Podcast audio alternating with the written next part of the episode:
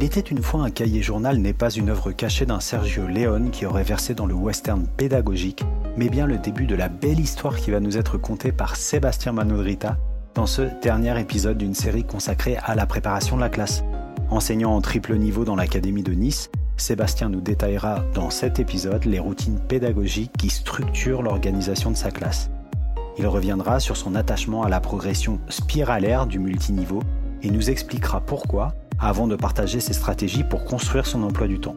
Enfin, il nous prodiguera quelques conseils pour capitaliser efficacement sur nos petites innovations pédagogiques qui font jour après jour l'amélioration de nos pratiques. Je suis Fabien, bienvenue dans ce nouvel épisode d'être prof, le podcast. Alors bonne émission. Hello Sébastien Manodrita. Hello Fabien. Comment vas-tu depuis notre précédent enregistrement? Écoute, ça va. Alors avant de détailler ce dont, euh, ce dont on a parlé dans les précédentes émissions et qui vont permettre de, d'embarquer des auditeurs qui nous rejoindraient et peut-être leur donner envie de, de ce dont d'écouter euh, les précédents opus, je rappelle Seb que tu es enseignant en école élémentaire multiniveau depuis tes premières années et que tu es actuellement en charge d'un triple niveau CE2, CM1, CM2 euh, dans l'académie de Nice. Tu es d'ailleurs près de Nice, dans la petite localité d'Aise. ça fait plusieurs années que tu as développé l'utilisation du dans ta pédagogie, le faisant passer de ta sphère privée à ta sphère professionnelle. Tu es d'ailleurs l'un des quatre animateurs du podcast consacré au numérique et à l'éducation qui s'appelle e-teachers qui existe depuis plusieurs années. Pas de, pas de faux pas? Aucun faux pas comme à ton habitude. Merci Seb. Tu es un vil flatteur. Alors Seb, on a eu euh, au cours de nos deux précédents échanges qui ont été matérialisés en, épisodes d'une vingtaine de minutes, on a échangé des réflexions autour de tes, pratiques tes pratiques pardon, sur la conception euh, de tes programmations, de tes progressions. Ça, c'était pour l'épisode 1 et dans l'épisode 2, on a zoomé un petit peu sur les questions de construction de séquences et de séances avec tout un tas de, tuyaux que tu nous as fournis. Et puis aujourd'hui, on a dit qu'on zoomait un, petit peu plus et qu'on se retrouvait euh, autour des questions du plan de période et du cahier journal. Donc j'aimerais te poser tout de suite une première question. Euh, s'il y a bien un outil de l'enseignant qui est paradigmatique de la planification et de l'organisation de la classe, c'est le cahier journal. Ce fameux cahier journal euh, euh, qu'on a surtout, qu'on utilise surtout en école élémentaire. Est-ce que tu pourrais nous raconter, nous raconter, je dis bien raconter, le cahier journal de Sébastien Manodrita? Alors, il était une fois, il y a très très longtemps, le premier cahier journal auquel je m'attelais, c'était un grand cahier. Vous savez, ces cahiers qu'on utilisait je ne sais pas si on les utilise encore, ces cahiers 24-32, utilisés souvent en maternelle parce que c'est pratique, tu peux y coller les fiches directement sans les plier. Voilà, ah, j'y écrivais à la main à l'époque. Hein. Euh, j'avais fouillé dans les placards de mon, école de village, j'avais trouvé ça. Je me oh bah tiens, c'est pas mal ça. Et je m'étais mis, alors j'avais écrit à la main, j'avais tracé des tableaux, etc. Voilà, voilà, beaucoup de temps gâché pour pas grand chose. Euh, ensuite, j'avais pris l'habitude de coller, justement. Hein. j'avais, je faisais ça sur, ordi, sur un, un, traitement de texte. Je faisais mes fiches de chaque jour, je les imprimais, je les collais Waouh j'ai un peu, sincèrement, quand je vous raconte ça, j'ai un peu l'impression d'être dans, ma préhistoire. Hein, je vous cache pas. Ensuite, bien plus tard, euh, j'avais acquis un iPad. Sur l'iPad, vous avez un tableur que j'avais trouvé, euh, bah, forcément, un peu comme tout ce que vous avez trouvé sur un iPad. C'était très ergonomique, même pour un tableur. Et donc, du, coup, j'avais bricolé dessus avec quelques formules, euh, une version pour chaque période, et ça regroupait ma programmation de la période et mon cahier journal. Ça générait les jours, etc. Enfin bon dans l'idée, c'était pas mal. Dans les, dans les faits, c'était, c'était un peu une usine à gaz. Un peu une usine à gaz. Et euh, bon, voilà. Euh, en même temps, en parallèle, euh, je cherchais, je cherchais. Alors, j'ai eu aussi utilisé une solution qui, dont le nom m'échappe. Et puis, mais elle était très très rigide, c'était pas pratique. Et euh, franchement, c'était pas, pas évident. Et puis on continue à chercher. Et là, ça doit faire, euh, ça faire, allez, 5 ans à peu près. Euh, bah, j'ai été vers une solution que des collègues ont développée. j'en ai, ai parlé rapidement, je crois, dans les épisodes, dans un épisode avant. C'était sur EduMove. Alors EduMove, alors il y a un abonnement payant, mais que dont je trouve le tarif très raisonnable. j'en fais pas mal la pub à chaque fois que j'en parle parce que c'est une solution que je trouve très ergonomique, notamment quand on sait la complexité qu'il y a derrière. Franchement, c'est euh, un, compromis, euh, un compromis, leur solution de cahier journal, rapidité, complexité. impeccable. Voilà, ça, ça prouve que lorsqu'on rassemble des gens qui connaissent le métier et des gens qui connaissent leur métier de programmeur, on arrive à des choses qui sont vraiment efficaces.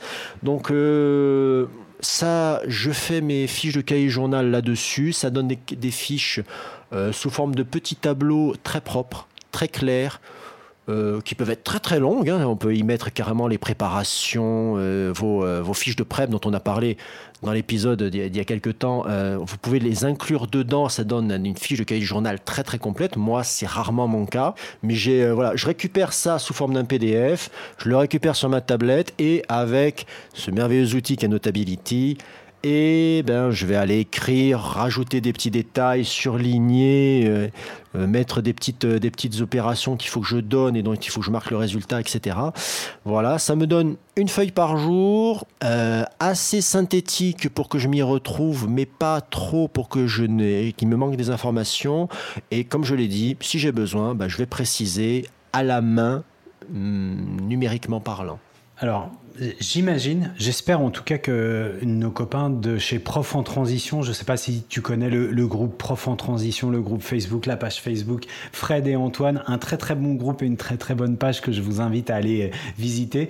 Euh, ils, imaginent, en tout cas ils nous accompagnent dans la transition écologique et durable de nos classes. Euh, ils écoutent pas, j'espère qu'ils écoutent pas, mais donc tu, as une réponse complètement libre. Euh, Quid de, l'impression à un moment de tout ce que tu as réalisé en termes de, cahier journal? Ça t'arrive un petit peu d'impression papier, jamais, euh, tout le temps? Mon La dernière impression de cahier journal, ça doit remonter à il y a 5 ans. Je me rappelle parce que euh, euh, j'avais réfléchi à expliquer le cahier journal et j'avais conservé un de mes anciens cahiers journaux, un de mes anciens cahiers journaux, oui. Euh, ça faisait cet énorme cahier, ou c'était non, un paquet de feuilles déjà à l'époque. Donc c'était déjà un paquet de feuilles. Je regardais la masse de, feuilles que ça représentait et je me disais et maintenant qu'est-ce que ça va faire? Ben ça va partir au recyclage euh, directement. J'en aurais, voilà. Donc non, je n'imprime plus du tout ce genre de choses. Euh, en fait, j'en vois vraiment plus l'intérêt. Je, vais même te dire mieux, euh, tout ce qui est préparation, etc., je les imprime pour les afficher parce que voilà, ce sont les consignes officielles. Mais euh, bah, lors d'une de mes inspections, c'est ce que mon inspectrice m'a dit, mais et, ce document-là Je fais, ah ben il est sur ma tablette. Et ce document-là Ah ben il est sur ma tablette. Et ce document-là Elle, m'a regardé, elle m'a fait, vous faites attention aux sauvegardes J'ai fait, oui. Alors ça va. voilà. Non, non, c'est euh, vrai que le, papier, euh, le, papier, je l'utiliserai plus pour, pour le plier qu'autre chose. Donc là, plus pour imprimer. J'ai apprécié le conseil expert de ton inspectrice. Bien tout à fait, tout à fait. Il y a aussi, c'est bizarre parce que dans les questions que j'avais imaginé de poser, pourquoi est-ce que je n'ai à aucun moment pensé à celle-ci? Donc je me permets un petit, un petit pas de pas de côté. Euh, l'intérêt aussi d'un cahier journal, c'est l'emploi du temps un petit peu de, la journée pour nous et pour les élèves. Comment ça se passe, ton, la communication que tu fais de cet emploi du temps aux élèves? Est-ce que tu en fais vraiment un outil, un levier pour, euh, pour la structuration des apprentissages euh, dans, dans, dans la journée? Alors ça va, ça, ça, ça, va dépendre en fait. Ça va vraiment dépendre. Euh, moi, j'ai euh, tendance à beaucoup ritualiser les temps de ma classe. Donc les élèves savent, comme je leur dis dès, les premiers, dès le premier jour, je leur dis, euh, je vais vous afficher l'emploi du temps, mais vous allez rapidement arrêter de le regarder. Vous allez savoir ce qu'il va y avoir et je dirais qu'au bout d'un moment, ma classe, quand elle tourne, quand je considère que ma classe tourne, c'est que lorsque je oh, passe à une, à une autre matière, je vois les élèves qui rangent leur matériel et qui sortent le nouveau sans que j'ai besoin de le lire. Quoi. Ça va. Il y a, a quelques-uns qui, ont, qui commencent et puis ça, va assez vite. Donc euh, après, je vais préciser quand justement il y a, une surprise entre guillemets, surprise pas que pas que je leur dis allez euh, sortez une feuille, c'est une évaluation, ça, euh, ça non. Mais quand il va y avoir un changement, quand il va y avoir un petit, quelque chose qui ne correspond pas à notre rituel habituel, là oui, on va avoir ensemble cette petite présentation où je vais leur expliquer rapidement les, les grandes lignes. Mais, mais sinon, voilà. Sinon, j'ai envie de te dire, c'est euh, ma classe dans l'ensemble, ça ressemble à une petite machine qui, qui roule bien maintenant. C'est l'avantage du triple niveau aussi. Ok, prendre toutes ces routines pédagogiques dont il a été question euh, bah, ce matin, euh, pas plus tard que ce matin. Alors ça ne veut pas dire grand-chose pour les gens qui nous écoutent, mais euh, je reparle du live de présentation du guide Prendre soin de soi avec Nathalie Dreyfus qui nous explique un petit peu ses principes d'organisation et de bien-être dans sa classe et hors de sa classe. Tu parles d'adaptation des élèves. moi, j'ai envie de t'emmener sur le terrain de l'adaptation de l'enseignant parce que justement, on va reparler des guides pratiques qui ont ont été mis en ligne dans le cadre du dispositif CAP rentrée 2000, 2020 d'ailleurs, on n'est pas en 2000 mais bien en 2020, et, en particulier les guides pratiques Préparer mon année, où il est dit que l'enseignant devra constamment être vigilant à l'équilibre entre la préparation de sa classe, de ses séquences, de sa séance, et l'adaptation à la réalité de cette même classe, et avec une mise en garde du type euh, gare à ne pas terminer le programme tout seul. Jusqu'à quel point il faut être dans une forme d'acharnement pédagogique sur une notion, euh, tu sais, c'est, euh, enfin moi je me souviens ces premières années d'enseignement où j'ai pas fini, donc je reprends, mais j'ai pas fini au bout du deuxième coup, et puis tout le monde n'a pas compris, je reprends, je reprends. Est-ce que toi, ça t'arrive encore, euh, eu égard à ton expertise pédagogique, et quand ça t'arrive, comment est-ce que tu réagis quand une notion ne passe pas, quelles que soient les raisons qui font qu'elle ne passe pas? Euh, ben, on va faire une belle réponse originale encore. Il y a pas vraiment de certitude. J'ai pas le, il n'y a pas une, formule absolue là-dessus, à mon sens. Euh, quand, on débute, le problème quand on débute, c'est que quand on va regarder la notion et on va se dire ah elle passe pas. Je sais pas moi euh, la, la soustraction par exemple, la, soustraction avec retenue. Oh là là ça passe pas, ça passe pas. Alors on va en faire 10, on va en faire 20, on va en refaire 30, etc. Et euh, on va garder cette notion là dans sa tête et on va la garder isolée et puis euh, et puis dès qu'on voit que ça passe un peu, on est tellement content qu'on se dit ah c'est bon, et puis on passe à autre chose. Euh, on va avoir cette inquiétude euh, de voir nos élèves donner satisfaction à euh, notre évaluation, quelle qu'elle soit. Et là, là, au début, je comprenais pas. Ça, c'est quelque chose qu'on m'avait expliqué, mais je ne le comprenais pas beaucoup. J'aime bien quand on va prendre cette notion-là et qu'on va l'inscrire dans un cadre plus général voir quand on va la ressolliciter. Parce qu'on ne va pas se, se, leurrer. Euh, si vous êtes acharné avec une notion, vous pouvez avoir cette illusion incroyable que euh, l'élève a compris. C'est par exemple dans, vos cas, dans, le cas quand on va discuter avec des parents, euh, le, parent, le, parent a cru bien faire. Il a passé l'après-midi à faire des soustractions avec son enfant et l'enfant, par je, ne sais quel terme utiliser, a fini par lui donner satisfaction. Ou du moins, le parent le pense et il arrive le lendemain. Il a dit Ah, mais c'est bon, là, on a revu la notion, il a compris. Et quand il arrive à l'évaluation, qui se produit quelques jours plus tard, normalement au moins, eh ben c'est la catastrophe. Il fait n'importe quoi et on se dit mais ils n'ont pas travaillé. Il m'a raconté n'importe quoi. Non non non non non. C'est simplement que il faut bien se dire que euh, l'esprit humain est tel qu'on peut avoir une acquisition très fragile d'une chose et c'est quelque chose que qu'on va retrouver en dictée, qu'on va retrouver en orthographe, qu'on va retrouver dans des tas de domaines. Et euh, dès qu'on va laisser le temps passer, parce que là, l'enfant, il faut se mettre à la place de l'enfant et se dire Ah, mais c'est bon, on a arrêté de s'acharner, c'est bon. Et dans son esprit, on va pas revenir dessus tranquillement. On pourrait revenir tranquillement et entretenir cette petite acquisition, même si elle est très fragile. Et euh, ça va pas résister autant. Et ça va pas non plus résister si au lieu d'être, au lieu d'avoir fait cette soustraction, vous avez Pierre 80, 80 euh, photos dans son album, euh, Suzanne en a 28. Quelle est la différence de, photos entre Et là, d'un coup, pof, ça va plus fonctionner. Donc, euh, je ne m'inquiète plus quand un enfant va, au moment de la découverte d'une notion, je vois qu'il y a un enfant qui bloque sur une notion.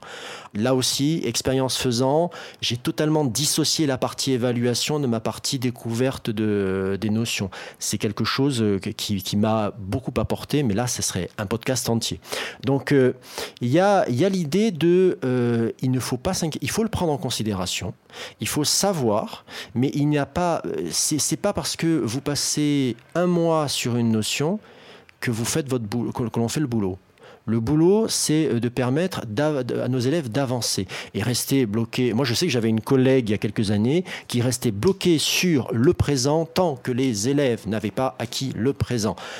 Et, euh, je ne sais pas, mais pensez bien que le présent est le plus complexe de notre temps de conjugaison. Donc vous imaginez que bah, le futur, l'imparfait, etc., elle ne les a pas vus. Alors qu'on aurait, aurait pu repartir. Moi, c'est ce que je fais, par exemple, si vous voulez. Je fais un petit coup de présent, les cas les plus simples, les plus généraux. Je laisse reposer, je fais le futur, l'imparfait, etc. Et je reviens au présent avec des cas un peu, un peu limites. Ah ben là, il y a un X. Bah oui, il y a un X, je sais. C'est bizarre, c'est comme ça. Voilà. Donc, euh, parfois, à prendre une notion isolée, ça peut être très utile pour une remédiation, etc. Ça peut être. Après, la considérer dans une globalité c'est mieux. Et après, surtout, la revenir, lui redonner du temps, parce qu'on le sait maintenant. Retenir quelque chose, c'est acquérir une notion et la reprendre au fur et à mesure. Sinon, votre courbe de, mémorisation va faire qu'au bout de six mois, ben, vous aurez l'impression que vos élèves ont tout oublié. C'est pas qu'ils ont tout oublié, mais on n'a pas remobilisé ce qu'on leur a appris. Donc, pourquoi est-ce qu'ils l'auraient gardé en mémoire? Alors, ce que tu dis, Seb, je, vais raconter un petit peu ma life. Hein. Comme ça, ça te permet en plus de faire une pause. J'ai assisté, euh, j'ai assisté en octobre 2009 à la soutenance d'une thèse de, quelqu'un que je connais, euh, que je connais plutôt bien, que j'ai suivi sur plusieurs projets, qui s'appelle Alice Latimier et qui était doctorante de quelqu'un que tu connais peut-être, qui est Franck Ramu, qui est au, Conseil national, euh, au Conseil scientifique de l'éducation nationale. Donc, c'était une thèse en psychologie cognitive elle s'était penchée sur un corpus de MOOC, d'ailleurs dans le, dans le cadre d'un projet IFRAN que tu connais, tu connais les projets IFRAN, on va pas développer ici. Et euh, l'intitulé de la thèse, c'était, attends, je me concentre, optimisation de l'apprentissage par récupération en mémoire pour promouvoir la rétention à long terme de nouvelles connaissances. En gros, elle regardait le design de MOOC pour savoir comment étaient organisées les séquences de réactivation des connaissances, pour savoir ce qui était le plus optimal. Alors, elle partait d'un un objet en ligne, mais elle a élargi à partir du corpus d'études sur lequel elle, a fait reposer euh, sa recherche, elle a élargi à l'enseignement en règle générale. Et effectivement, elle reprend, c'est ce que tu as dit, tu as dit maintenant on sait que euh, ce processus par itération, c'est quelque chose qui fonctionne très très bien. Bah, effectivement, c'est ce, que, euh, c'est ce que Alice a démontré dans cette thèse. Donc il faudrait plus imaginer des, une progression spiralaire qui revienne sur des formes différentes ou pas sur ces notions, plutôt que de se dire il y a un gros bloc de présent de l'indicatif et tant qu'on n'aura pas franchi la vague, et eh ben on continue dessus. Et, là, si tu veux, je vais rebondir là-dessus. Tu as parlé de progression spiralaire. C'est, c'est en fait le côté très positif de ma situation actuelle. Là, moi, je, au départ, quand on m'a mis en classe unique, je, voyais que les inconvénients, c'est-à-dire cinq niveaux à préparer en même temps, etc. Depuis, j'ai compris et euh, euh, j'ai cherché à l'avoir, ce poste parce que en fait ça oblige à voir les notions d'une manière plus globale, de voir qu'on peut revenir sur la notion en changeant l'angle, etc. De voir ce que les enfants ont retenu de l'année d'avant, savoir mais l'année d'avant on, les a vus, etc. Et vous avez vos élèves parfois qui ont le culot de regarder et vous dire non on l'a pas vu l'année dernière. Je fais pourtant je le connais votre enseignant de l'année dernière. Ils me font ah oui voilà donc là, on peut, là, toujours l'idée de se mettre euh, en, position réflexive, se dire ah oui, bon ben là, en gros, ça n'a pas fonctionné. Mais, euh, mais là encore, j'ai, euh, on, a parfois des, surprises avec des élèves qui font ah mais oui, mais l'année dernière, on l'avait vu ça, et puis vous nous aviez dit que ça. Ah oui, bon, d'accord, bah, ça c'est pas mal. Donc là, le côté spiralaire, j'y suis très très attaché très très attaché. Et le côté de, de voir qu'on peut avoir une classe avec un multiniveau. Par exemple, vous débutez, vous avez une classe avec un seul niveau, mais c'est un niveau théorique. Dedans, vous avez des élèves de, qui sont beaucoup moins avancés que d'autres. Vous allez avoir ces Ma classe multiniveau, vous l'aurez. Tout le monde a une classe multiniveau, sauf que moi, dans les faits, elle est stipulée comme telle. Et dans, les, euh, dans, les, euh, dans ceux qui ont qu'un seul niveau, ça n'est pas, mais dans les faits, elle y est aussi. C'est du pain béni, mais je sais que tu ménages mes transitions, donc c'est parfait. Euh, là, tu viens de nous parler de, l'expertise du multiniveau, mais en fait, qui est une expertise qui est sollicitable. Je ne sais pas si, si, ce mot existe dans n'importe quel niveau, même unique, puisqu'on a cette hétérogénéité de niveau. Euh, toi, tu es passé un peu expert dans la construction et la mise en œuvre de ces emplois du temps euh, hétérogènes, multiples, diversifiés. Comment ça se construit un bon emploi du temps qui sera à la fois respectueux des rythmes, des besoins, des compétences des élèves et aussi, on va pas se le cacher, de la disponibilité de l'enseignant pour ces mêmes élèves. Si tu devais donner trois conseils à nos collègues qui, à nos collègues qui débuteraient, alors pas seulement dans le, dans le multiniveau, mais qui débuteraient tout court c'est très gentil, mais alors en fait, euh, ce qui se passe chaque année quand je vais concevoir mon emploi du temps, je, me retrouve un peu comme une première année devant. J'ai toujours un moment où il va me falloir, il va falloir reprendre mes marques. Je ne sais pas pourquoi. Je trouve, les, je trouve que l'exercice est, compliqué. Bon, il, est réellement compliqué. Euh, parce que c'est vraiment un exercice complexe que de faire son emploi du temps. Et euh, Quiconque me dira le contraire, je lui demanderai, je poserai cette question toute simple. Je vais dire, d'accord, si c'est si simple que ça, tu peux m'expliquer pourquoi les temps de récréation ne sont pas indiqués? D'accord? Non Bon, ok. Alors on passe à la suite. Euh, bon, après, ce qui se passe, après quelques minutes, hein, ça va je vais pas y rester une journée devant ma feuille blanche. Hein, je, vais commencer à, prendre les bases. Et ça, euh, bah, ça c'est le premier conseil. On va caler les moments sur lesquels on n'a pas le choix. Il y a des moments, et plus votre école est importante, plus grosse en taille, et vous allez avoir ces moments-là. Vous savez, ces moments où vous n'avez pas le choix, c'est-à-dire bah, les récrés déjà, mine de rien, il faut les caler, c'est un temps qui est à prévoir. La disponibilité des salles, que ce soit la bibliothèque par exemple, ou la BCD, si vous avez une BCD. La, quand est-ce que le terrain de sport est disponible? Euh, ah, on a un intervenant. Oui, mais alors quand est-ce qu'il vient? Ah, il peut venir que ce jour-là. Ah, ok. Bah alors, il vient sur cette horaire. Ah, bon, d'accord. Ok, donc je cale ça, c'est définitif. Bon, ben là, voilà. Donc vous avez vos points d'ancrage, c'est fait. Ça, vous n'y touchez plus. D'ailleurs, vous pouvez pas y toucher de toute manière. Maintenant, on va commencer à distribuer les matières. Alors, euh, forcément, euh, ça dépend des goûts. Moi, j'ai tendance à distribuer la matière qui prend le plus de place au début, c'est-à-dire le français. Ah, le français avec euh, sa rédaction, sa lecture, avec euh, son étude de la langue, etc., euh, etc. Donc là, je, je vais placer le français, puis je vais passer aux maths, etc.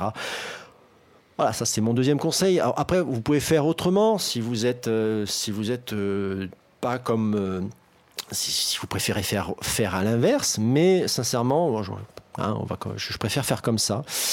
Euh, et le bon, bien sûr, ce petit conseil, il a un côté un peu pervers, c'est que souvent à la fin, on a une espèce d'emploi du temps euh, qu'on retrouve souvent, c'est-à-dire très répétitif et avec votre matinée qui est blindée en maths français. Voilà, c'est euh, voilà. Alors ça, ça arrive à tout le monde. Hein, et là, moi, je vous dirais, bah alors, vous pouvez partir dans deux voies différentes. Soit vous vous dites, je veux vraiment varier. Je veux pas un emploi du temps où, mes élèves vont avoir droit à du français et des maths tous les matins, tous les ta ta ta ta ta. C'est pas possible. Même moi, ça me paraît lourd. Donc, je vais varier les matières. Là, à ce moment-là, si votre emploi du temps vous l'avez construit, vous, allez pouvoir essayer de glisser, d'intervertir. C'est toujours plus, euh, toujours plus sympathique. Euh, vous allez pouvoir découper parce que parfois ça n'a pas la même durée, etc. Euh, c'est possible. Ou alors, mais euh, ça a un petit côté, euh, un petit côté encore pervers là dans ce que je veux vous dire. Vous allez essayer d'apporter de la variété dans ce, dans cette répétition. Et comment est-ce qu'on va faire? C'est, ben, euh, par exemple, je vous ai parlé de cette méthode de mathématiques que j'ai essayé. Moi, si je l'ai, j'ai bien accroché, c'est que mon, mon heure de maths, ça dure une heure mais on ne fait pas la même chose pendant une heure. On ne fait pas des exercices pendant une heure. On va avoir des activités très différentes. On va sortir les ardoises, on va les ranger, on va faire des trucs à l'oral, on va faire, on, va faire, on va faire ce genre d'activité qui va être différente. Allez, tac, je vous affiche. Vous avez, vous avez un petit chrono, vous avez ces opérations à faire. Ensuite, bon, on va faire un petit dictée. Ensuite, il y a la leçon. On va découvrir ça aujourd'hui, etc. Donc, vous allez apporter de la variété et vous allez vous demander, mais d'accord, j'ai euh, j'ai une dictée, elle revient tous les jours au même endroit. Ben, c'est ce qui se passe chez moi. Je sais pertinemment, je vais avoir ma dictée qui va revenir, mais c'est pas la même dictée. Je vais pas approcher ma dictée de la même manière. Donc je vais leur dire, ah ben aujourd'hui, vous savez ce qu'on fait? Ah, vous avez, on va tous écrire la dictée, mais on va voir qui est-ce qui l'écrit différemment et pourquoi. Ah aujourd'hui, vous savez, je veux rien entendre. C'est le bilan de la dictée, on se concentre, on est tout seul sur sa feuille. Ah, par contre, là aujourd'hui, on, se concentre, mais on est à plusieurs sur sa dictée, on essaie de, faire la meilleure possible. Donc, est-ce que je peux essayer aujourd'hui d'essayer une approche plus ludique? Est-ce que je peux essayer de proposer un temps calme? Parce que là, ils ont été bien à fond sur le temps de... de voilà. Donc, on peut partir. Après, on peut faire bien sûr une approche euh, qui va combiner. J'ai euh, varié mes temps de mes, j'ai varié mes blocs. J'ai pas seulement du français et des maths, etc. On peut faire une approche mixte. Et ce qui est compliqué dans la construction de l'emploi du temps, et ce qui fait que chaque année, par exemple, j'en fais un petit peu différent de l'année d'après, c'est qu'il n'y euh, a pas de formule qui, euh, qui fonctionne à tous les coups. Vous n'êtes pas euh, dans, je sais pas moi, tiens, tu as parlé du côté un peu gamer que j'avais il, il, y a quelques numéros, vous n'êtes pas dans certains jeux de combat où vous allez répéter la même, la même chose contre la machine. parfois ça passe. Et puis quand vous arrivez sur un adversaire humain, il vous met, une, il vous met un perfect dans les dents et vous ne savez pas d'où ça vient. Donc vous avez, il n'y a pas de, formule qui fonctionne à tous les coups avec les humains. On a des, on a des, on a des approches, on a des envies, on, on, est, on est humain. Donc euh, il faut le prendre en compte et il faut essayer de s'adapter, faire quelque chose qui vous corresponde et quelque chose qui va aller pour les élèves. Et ce que je me dis aussi, c'est que après, vous pouvez toujours avoir cette idée de bon là, là j'ai prévu je vais dire un truc horrible, deux heures de, deux heures d'histoire. Horrible pour moi. Vous avez deux heures d'histoire. Est-ce que tu imagines te mettre dans une pièce assis pendant deux heures avec trois documents et puis on te pose des questions dessus? Est-ce que tu, tu penses, est-ce que là quelque chose, ça éveille quelque chose en toi à part de l'ennui? Non, alors change, fais autre chose coupe ces deux heures, mets-les ailleurs, fais, autre chose. Ou alors, si tu veux faire deux heures d'histoire, tu fais deux heures avec des séquences totalement différentes, des activités totalement différentes. Juste pour l'histoire et la variation de, des phases et des séquences, je vous renvoie vers quelqu'un qui s'appelle Olivier Kinek. Vous, vous trouverez notamment sur Twitter. Euh, Olivier Kinek est un des, un, des, un des initiateurs de la classe inversée euh, en France et qui propose des séquences d'histoire fascinantes où on alterne hein, recherche et enseignement magistral où l'histoire elle est racontée comme nous on a pu le connaître. J'imagine toi et moi, Seb, quand on était, quand on était élève. Moi, ça m'inspire deux choses. Ce que tu viens de nous présenter, bah, déjà, ça m'inspire le fait de te remercier encore une fois pour toutes ces, tous ces conseils que tu peux nous, nous prodiguer autour de, autour de l'organisation. Euh, je vous renvoie à l'excellent échange qu'on a eu avec, euh, avec euh, Cédric Gans sur la gestion harmonieuse de la classe. Et d'ailleurs, je crois qu'on fait une petite allusion à ce podcast. Alors, me demande pas par quel, par quel subterfuge spatio-temporel on a fait ça, mais je savais que tu allais me dire un truc un petit peu dans ce genre-là. Donc, on a fait une occurrence à cet épisode. Et moi, je vous renvoie à cet épisode-là aussi qui viendront, euh, où, vous pourrez compléter les propos de Cédric, viendront compléter les propos euh, de, Seb. Et puis, euh, et puis je suis d'accord, Street Fighter, c'est beaucoup mieux quand on est face à, un être humain par rapport à un robot où c'est beaucoup trop simple. Seb, une dernière question pour clore cette série de trois épisodes, The Last but not the Least. notre expérience d'enseignant, c'est un éternel test and learn. Donc on essaye, euh, on tire des enseignements, on, apprend, on l'intègre dans notre logiciel pédagogique, etc., etc. En tout cas, tout ça, c'est vrai pour les collègues qui sont le plus soucieux, on va dire, d'améliorer par itération successive leur pratique pédagogique. Et pour ça, d'ailleurs, je vous renvoie sur l'excellent épisode du podcast Être prof avec Nathalie Dreyfus où elle nous parle de l'enseignement en mode bêta. Sur quoi est-ce que toi, Sébastien Manodrita, tu fais reposer l'amélioration de tes pratiques en termes d'organisation et de conduite de ta classe tout au long de l'année? Je, je l'ai précisé, euh, je l'ai dit répété, j'ai un triple niveau. Et euh, derrière, il n'y a pas seulement l'envie euh, de travailler tard le soir, il y a aussi l'envie avec mes élèves de construire une base très stable qui va se répéter d'année en année avec des élèves qui, qui savent très bien comment ça va se passer, comment l'année va se dérouler une fois la première année passée avec moi, en gros. Voilà. Euh, alors bien sûr, euh, quand je dis qu'ils savent déjà comment ça va se passer, en partie, voilà, en partie. On va avoir euh, chaque année, parce que je m'ennuie assez rapidement, on va dire, il va y avoir des mutations dans ce que je fais, ce que je propose, et on va dire que chaque année, j'essaie un petit peu de changer certaines choses si ça fonctionne, si ça fonctionne à mon goût, eh bien, je vais, euh, elles vont rejoindre la base stable que je propose à mes élèves chaque année. Et si ça ne fonctionne pas, eh bien, on va les laisser de côté, euh, tout simplement. Euh, d'où est-ce qu'elles viennent ces, ces, idées de changement, etc. Ben, vous avez tout simplement la veille. Moi, je fais une veille euh, sur Twitter, par exemple, je fais, qui, généralement c'est mon ma, classe, ma classe, mon, ma classe des maîtres, ma salle des maîtres gigantesques où les collègues proposent des choses très très inspirantes. on va avoir le partage des collègues même sur les blogs par exemple. On va avoir une formation parce que oui, parfois, j'ai eu des formations qui m'ont intéressé, qui m'ont donné envie d'essayer d'autres choses. Et ou bah, parfois, là, c'est le côté technophile. Parfois, je vais avoir envie d'essayer un nouveau matériel. Donc, parfois, de temps, en, donc, de temps en temps, je vais changer un petit truc. Je vais essayer de le faire mesurer. Alors, pourquoi je vais essayer de le faire mesurer et pourquoi vous devriez, euh, si vous avez envie, même dans vos premières années, de le faire de façon mesurée? Euh, je vais vous donner euh, mon expérience. Il y a quelques années, j'ai été pris d'envie d'essayer des parcours d'individualiser parcours individualisé, vous pouvez en entendre parler avec les ceintures de compétences, vous pouvez en entendre parler avec PIDAPI, etc. C'est-à-dire laisser aux élèves l'occasion de valider leurs acquis au fur et à mesure du temps qu'ils euh, estiment nécessaire, de leur laisser le temps d'acquérir tout ça. Je trouvais l'idée de base très intéressante. Et j'ai voulu, en me disant, ouais, ça va, j'ai quand même pas mal d'années maintenant, je peux tout, euh, tout changé d'un coup. Je me suis fracassé cette année-là. Je me suis fracassé, je me suis retrouvé au bout d'un moment devant les élèves en disant bah, écoutez, les, enfants, ça ne fonctionne pas. Je ne peux pas, on va reprendre quelque chose de plus classique, etc.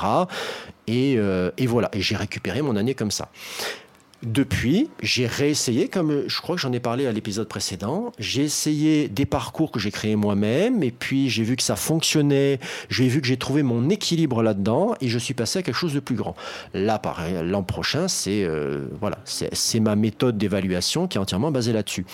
Mais en étant petit, j'ai vu ce qui fonctionnait, j'ai vu ce qui pouvait freiner, et euh, j'ai pu adapter. Si quand j'ai essayé tout d'un coup, les problèmes se sont multipliés, je n'ai pas pu les gérer et comme je l'ai dit, ce que demandent les enfants, c'est d'avoir un enseignant qui soit avec eux, pas qui soit en train d'annoncer quelque chose. Il faut avoir, avoir une fraîcheur qui est nécessaire pour conduire une classe, qui est une tâche très lourde. Donc on ne peut pas passer à côté.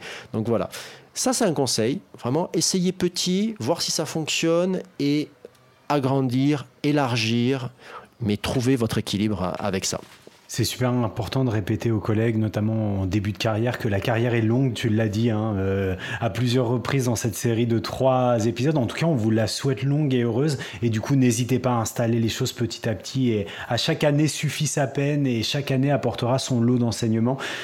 J'ai presque honte de finir avec des formules aussi triviales après euh, le lot d'informations extrêmement éclairantes que tu as pu nous apporter tout au long de ces trois épisodes. Seb, c'est le moment de, de, nous dire au revoir, hein, euh, parce que moi je compte bien pouvoir te retrouver dans d'autres espaces d'échange et continuer à partager avec toi et les collègues autour de toutes ces questions. On a une, question rituelle qui arrive à la troisième émission des séries qu'on réalise avec les collègues. C'est où est-ce qu'on peut euh, justement dès maintenant continuer à échanger avec toi et à partager autour de tes bonnes astuces de classe? Pour me, retrouver, le plus simple, ça restera d'être, euh, d'aller sur euh, Twitter, tout simplement. Vous cherchez euh, @stuteur, S-T-U-T-E-U-R, et puis c'est, moi qui suis au bout du fil qui n'existe pas. Après, si vous avez aimé m'entendre, bah, je, fais, comme tu l'as mentionné à plusieurs euh, reprises, je fais partie du podcast e-teachers. Ça vous permet d'avoir une veille techno, une techno-pédagogique, on va dire, qui peut être pas mal. Voilà. Après, je suis disséminé sur la, sur la toile, mais ce sont les, les deux entrées euh, principales. Mais j'espère que j'espère qu'un plus grand le plus grand nombre possible de collègues ira euh, te solliciter et te retrouver dans ces espaces-là. Pour e-teachers, on précise que là, on a eu des échanges qui étaient très premier degré sur e-teachers. On retrouve aussi Jeff, on retrouve aussi Guillaume qui sont dans le second degré, et puis on retrouve l'autre Seb qui est lui sur du français langue étrangère. Donc on a une équipe vraiment complète avec une équipe très très masculine. Décidément, ces podcasts éducation et numérique très masculin, c'est insupportable. Mais qui sait, peut-être qu'un jour on verra émerger un élément féminin on l'espère, on l'espère.